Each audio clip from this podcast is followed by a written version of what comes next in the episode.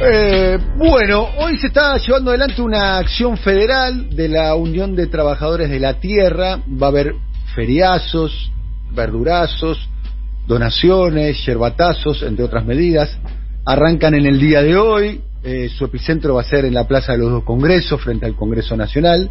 Y siguen hasta la semana próxima en todo el país eh, para, entre otras cosas, eh, visibilizar la necesidad del acceso a la tierra y exigir la aprobación en el Congreso de un proyecto de ley eh, que ya tiene estadio parlamentario de ley de procrear rural. El proyecto se presentó en octubre del 2020 y ya está en tratamiento en el Congreso en las comisiones de Agricultura y Legislación General, eh, teniendo en cuenta que en la Argentina solo el 3% de la tierra está en manos de pequeños productores que producen más del 60% de alimentos que circulan en el mercado interno, mientras que el 1% de las empresas agrarias controlan el eh, 36% de la tierra. Eh, para conversar eh, de este tema estamos en contacto con la integrante de la Coordinación Nacional de la UTT, la Unión de Trabajadores de la Tierra, y coordinadora de la Secretaría de Género, Rosalía Pellegrini. Rosalía, muy buenos días. Daniel Teniente te saluda. ¿Cómo estás? ¿Cómo estás, Daniel? Ya acá en el Congreso, con frío, pero firme. Muy bien. Bueno, contanos un poquitito. Eh, primero, eh, reactualicemos de, de qué va la ley de este, la ley de acceso a la tierra, de este procrear rural.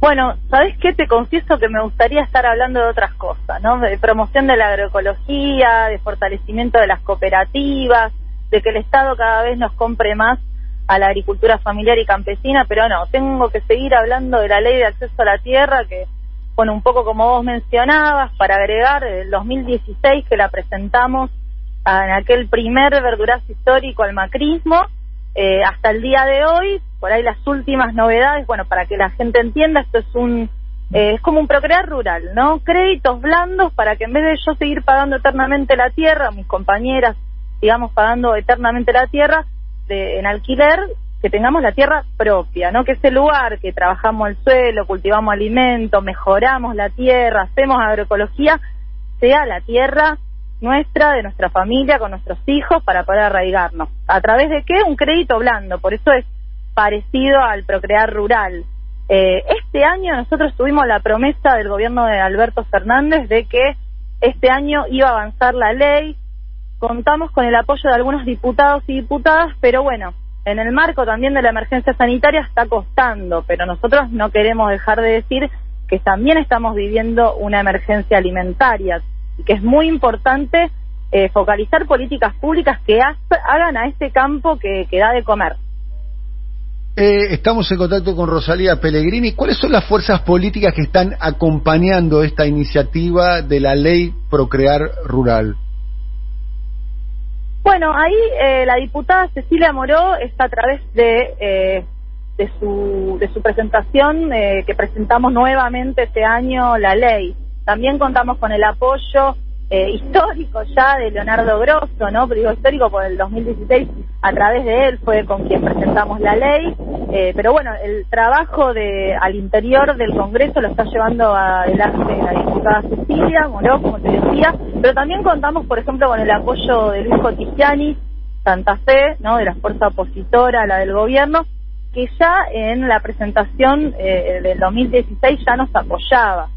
Eh, como para contarte un poco cómo viene el equilibrio de fuerzas. Hubo sesión de las dos comisiones en las cuales está la ley, fue muy positiva, nadie tiene nada que decir algo en contra de esta ley, eso también. O toda la sociedad conoce la UTT, conoce ya, logramos hacer saber quién produce el tomate, quién produce la lechuga, la historia que hay detrás de eso, entonces no hay nada malo, lo que tienen es que cruzarse las voluntades para sancionar la ley y generar ese fondo fiduciario para generar estos créditos. Eh, a, ver, para, para que logre entender lo, lo, los oyentes, la audiencia, la, comunidad, da, dame un ejemplo puntual de cómo cambiaría con la aplicación de una ley de estas eh, características. ¿Se trataría de tierras públicas? ¿Se trataría de, tierras privadas? Eh, ¿Se le daría un crédito a, a, a qué tasa? ¿En qué plazo? Sí, a mí también me gustaría hablar eh, con un ejemplo concreto, como vos decís, ¿no? Zulma Moyoja. Zulma Moyoja ahora alquila la tierra en el cinturón hortícola platense, paga 10 mil pesos de alquiler, hasta 15 mil pesos de alquiler también en el cinturón, una hectárea mensual, produce lechuga, produce berenjena, produce zapallito. Empezó a producir agroecológico gracias a la UTT, pero obviamente se le hizo muy difícil porque fue un año que perdió, porque la tierra está cargada de agrotóxicos, hasta que vos haces la transición tenés un año de temporada que seguramente la perdés. Con mucho esfuerzo salió adelante, hoy produce agroecológico, está organizada en la UTT, pero sigue con la condena de un alquiler que este año le pueden decir que no se lo renuevan porque van a ser un barrio privado o van a hacer alguna alguna mm, eh, inversión inmobiliaria y le van a decir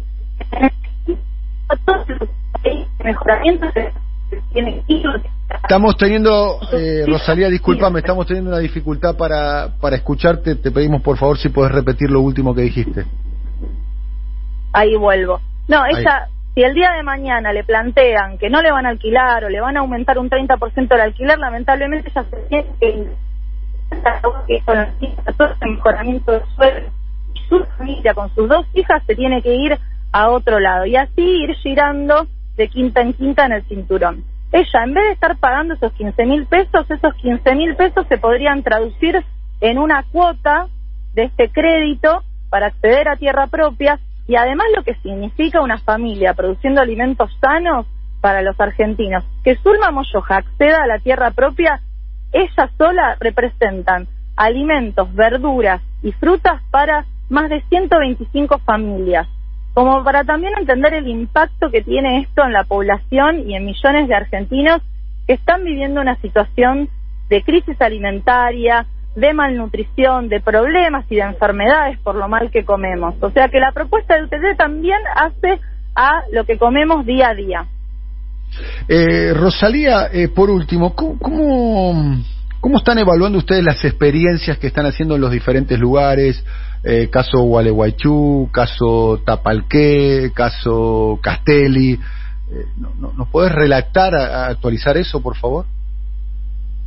Bueno, en Luján nosotros, bueno, es el primer lugar que eh, vos lo conocés, ahí es como el modelo, ¿no? Ahí tenemos todo, tenemos las familias accediendo a la tierra, teniendo una vida digna, alfabetizándose en la escuela de adultos que tenemos al interior de la colonia, un almacén de campo, la gente va, los vecinos hacen cola las tres veces por semana que abren porque les gusta saber que lo que comen se produce ahí, a metros de donde está el almacén. Conocen a la agricultora, charlan. Esta es la experiencia modelo, que la hicimos igual a pulmón, digamos, ocupando esa tierra que era del Estado.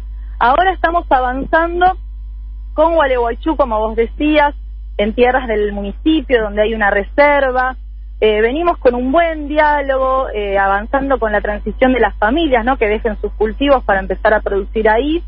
Venimos avanzando también en Tapalqué eh, y en Castelli, pero todo es empujar un carro enorme, porque también esto son acuerdos que estamos haciendo con intendentes que la vieron, ¿no? Que entienden esto de la soberanía alimentaria, eh, que, se apasionaron de alguna manera con el proyecto, como pasa con Coconi, ¿no? Que ya es un compañero. Coconi es de Tapalqué, ¿no? Coconi también tiene una, fábrica de una fábrica de séptimo una Una láctea, claro. Hay una visión de producción de alimentos, de autonomía alimentaria, de producción local, de generar laburo en intendentes como él, eh, que, que es una muy buena a favor de este proyecto, pero bueno, se necesita también acompañar todo eso de voluntad nacional para que este cambio que está haciendo la UTT con algunos intendentes con los que tenemos esta afinidad de mirada y de proyecto sea una transformación en todo el país. Eh, por último, eh, actualizamos un poco la, iniciativa que está llevando adelante la UTT eh, en el día de hoy y el resto de la semana, por favor. Bueno, ahora eh, estamos en Congreso, vamos a estar donando en un verdurazo que ya hay cola acá en Congreso, 15 mil kilos de verduras, eh, siempre se ve mucho jubilado, gente que viene de lejos, porque hoy por ahí llevarte un bolsón de verdura de este verdurazo puede representar mil pesos en verdura, por ejemplo. Entonces, es un montón en este momento, es un montón. Pero también estamos en misiones, haciendo verdurazo, estamos en Entre Ríos, en Concepción del Uruguay haciendo un alimentazo, Yerbatazo también en Chubut, eh, Santa Fe, o sea, en varias provincias la problemática es la misma, la falta de acceso a la tierra, así que hoy alimentazo federal. Muchas gracias, Rosalía. Gracias a vos, Daniel. Bueno, esperemos vernos pronto. Bueno, un beso muy grande. Rosalía Pellegrini, eh, de la